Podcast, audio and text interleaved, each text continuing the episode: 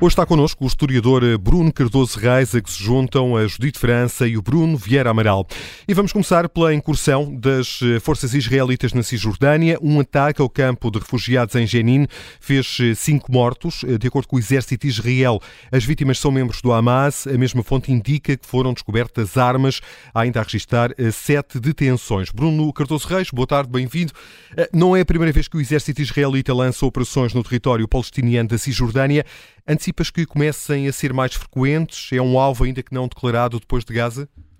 Bem, na verdade, a Cisjordânia era muito mais o foco da ação do exército israelita antes do 7 de outubro do que até a Gaza, não é? Eh, é essa uma das razões prováveis porque eles estavam, digamos, tão concentrados aqui na Cisjordânia eh, que não estavam a prestar atenção devida à Gaza. Eh, eu já em julho, naquele programa semanal nos Cinco Continentes, tinha chamado a atenção para isso, que havia aliás um crescendo. Este ano já tinha havido mais mortos do que no ano anterior, 2022, e esses dois eram aqueles com mais mortes, sobretudo na Cisjordânia, basicamente na Cisjordânia, uh, desde a segunda intifada. Jenin é, é, basicamente a zona, digamos, mais radicalizada da Cisjordânia. É um pouco a capital, digamos, da resistência a Israel na Cisjordânia. Foi aí que começou a segunda intifada. É, é também sabido que é onde se concentra muito o apoio ao Hamas na Cisjordânia, onde, apesar de tudo, há muito mais apoio também ao, à Fatah e, ao, e à Organização de Libertação da Palestina, no fundo, que é a alternativa secular ao, ao Hamas. Portanto, aqui, apesar de tudo, nesta esta operação militar, eu diria que é, das, das, é, é a dimensão mais compreensível disso. Ou seja, apesar de tudo, é provável que realmente sejam alvos do Hamas. O que é mais preocupante na Cisjordânia, já era mais preocupante e continua a ser preocupante, ainda mais neste contexto, é muitos ataques de colonos israelitas armados a civis palestinianos podem levar realmente a um alargado conflito à Cisjordânia, que não convém nada do ponto de vista militar, estratégico. Não vamos a falar aqui da questão, digamos, jurídica, legal, direito do, do, ocupante e tudo isso, não convém nada a Israel. Exatamente por causa da, da questão que falavas de, de, ataques de colonos judeus a palestinianos, uh, Blinken defendeu que é preciso acalmar a situação e, e, tendo em conta o degradar da situação humanitária, está Israel de algum modo a fazer ouvidos mocos aos apelos dos Estados Unidos? Bem, é, eu acho que, por um lado, há aqui uma dimensão que é difícil de controlar, não é? Realmente estes colonos estão armados, uh, têm muito poder, têm poder político. Uh, alguns dos partidos que estão na coligação, aqueles partidos mais extremistas, são basicamente vistos em Israel como partidos de colonos e, basicamente, se nós formos ver realmente que, quem são os votantes, é essencialmente isso. Portanto, nós neste momento já temos talvez 700 mil colonos na Cisjordânia, portanto é uma porcentagem muito importante. Uh, sobretudo quando sabemos que o Parlamento está muito fragmentado e, portanto, qualquer partido com um ou dois deputados pode fazer a diferença e, portanto, eles usam muito esse poder político. Foram um pouco marginalizados na gestão da guerra, uh, queixam-se, aliás, disso. Agora, há exigências, novas exigências de querem entrar no gabinete de guerra, onde só está o Likud e o principal partido da oposição, do general Gantz, portanto, uma oposição mais moderada. Uh, mas, uh, mas realmente esse é um problema, porque uh, significa que, que a pressão de, dos Estados Unidos é crescente desse ponto de vista. Os Estados Unidos estão muito cientes deste risco, que seria péssimo para Israel, seria péssimo para a imagem de Israel e seria ainda pior para a imagem dos aliados de Israel, como os Estados Unidos, que depois de, desta situação em Gaza, que apesar de tudo, enfim, muita gente percebe que, eh, pelo menos em parte, será, em grande parte, é atribuível ao Hamas, não é o que está a acontecer, é terrível, é trágico, mas é o resultado de um ataque do Hamas. Agora, na Cisjordânia, não seria possível dizer isso, não é? Eh, e, portanto, é, é realmente uma grande preocupação dos Estados Unidos. Eh, os Estados Unidos têm algum peso em Israel mas, mas realmente não se nota aqui um grande efeito dissuasor destes avisos israelitas, destes avisos uh, dos Estados Unidos na, na, ação, sobretudo dos colonos. Uh, o exército de Israel não consegue conter os colonos, não quer conter os colonos por força do poder político que fazias referência? É, é um pouco combinar dessas coisas. Por um lado, eles uhum. estão armados, portanto, não é assim tão fácil. Uh, por outro lado, é um pouco isso, que é, no fundo, é obrigar soldados israelitas a confrontar, eventualmente até em termos de, de violência, não é? Confrontar outros israelitas, não é? E, portanto, esse é um dos grandes desafios realmente com que o exército israelita se confronta na, na Cisjordânia, é que muitas vezes vai apagar focos que foram começados pelos colonos, não é? Uh, e, e, realmente é difícil depois também politicamente a Israel apresentar esta imagem de soldados israelitas a reprimir violentamente colonos, mas, mas é realmente uma situação extremamente perigosa. Hum. Uh, Bruno, entretanto, o chefe da diplomacia europeia prossegue o périplo pelo Médio Oriente.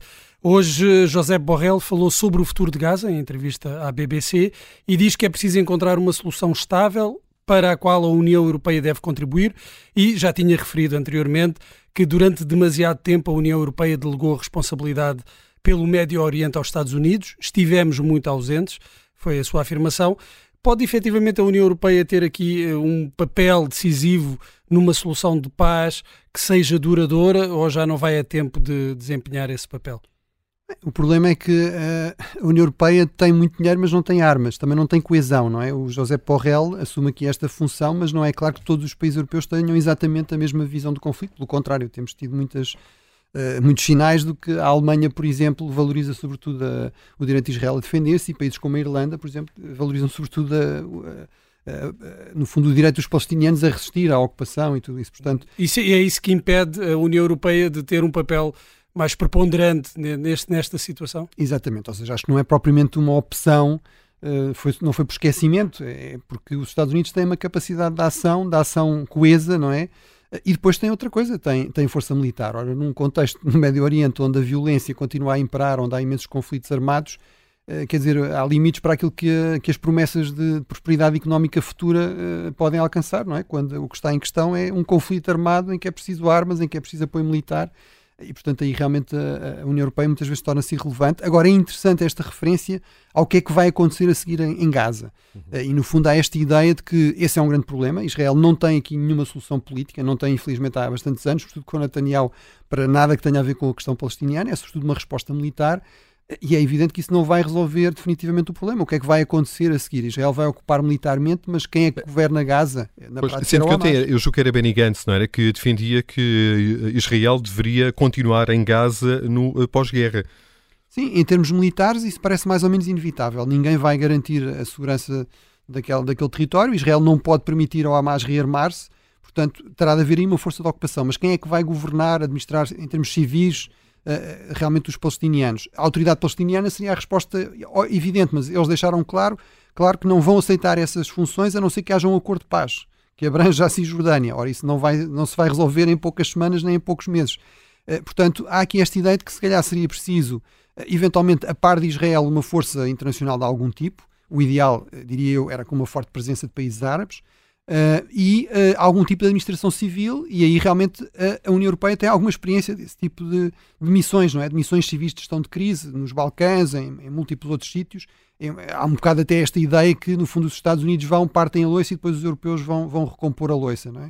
Uh, e, portanto, aí, eventualmente, isso seria mais adequado ao perfil da União Europeia, àquilo que a União Europeia pode oferecer mas obviamente isso já é estarmos a avançar e avançar num cenário relativamente otimista, não é? Em que com alguma rapidez resolvia a questão militar e havia rapidamente também a possibilidade de avançar para, para esta dimensão mais de resposta civil à situação que vai ser terrível, já é terrível, mas vai continuar a ser terrível da população de Gaza, mesmo que o conflito armado mais intenso, eh, no fundo, eh, eh, termine. Para concluir, Bruno, o, Presidente do Conselho de Segurança de Israel disse hoje em conferência de imprensa que Israel só concordará com cessar-fogo Uh, no caso de uma troca de libertação de um número expressivo de reféns, não falou, de, não falou em números, um, achas que o Hamas alguma vez vai aceitar um cessar-fogo deste tipo?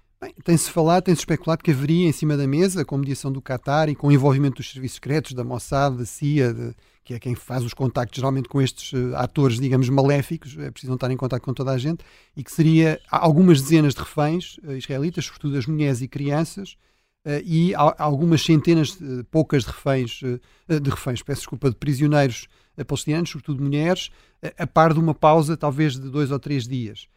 mas isso, enfim, aparentemente seria aceitável por Israel, seria o que Israel queria. O que Israel claramente não quer é uma pausa prolongada de vários dias, que dê algum tempo ao Hamas para se recompor e em troca disso saírem mais uma vez dois ou três ou quatro reféns, não é? Portanto, isso aparentemente não é aceitável para o governo israelita e no fundo a tese deles é é a pressão militar que pode levar uh, o Hamas a, a, pensar nessa possibilidade, de libertar uma quantidade razoável de reféns para ter aqui algum alívio uh, e, portanto, enfim, parece ser isso que está em cima da mesa do lado de Israel. Agora, do lado do Hamas, não é todo claro que isso seja aceitável. Eles continuam a falar na libertação de milhares de prisioneiros palestinianos, que seria um grande trunfo político, uh, portanto, uma troca muito mais assimétrica. Portanto, veremos se é possível chegar a algum tipo de acordo.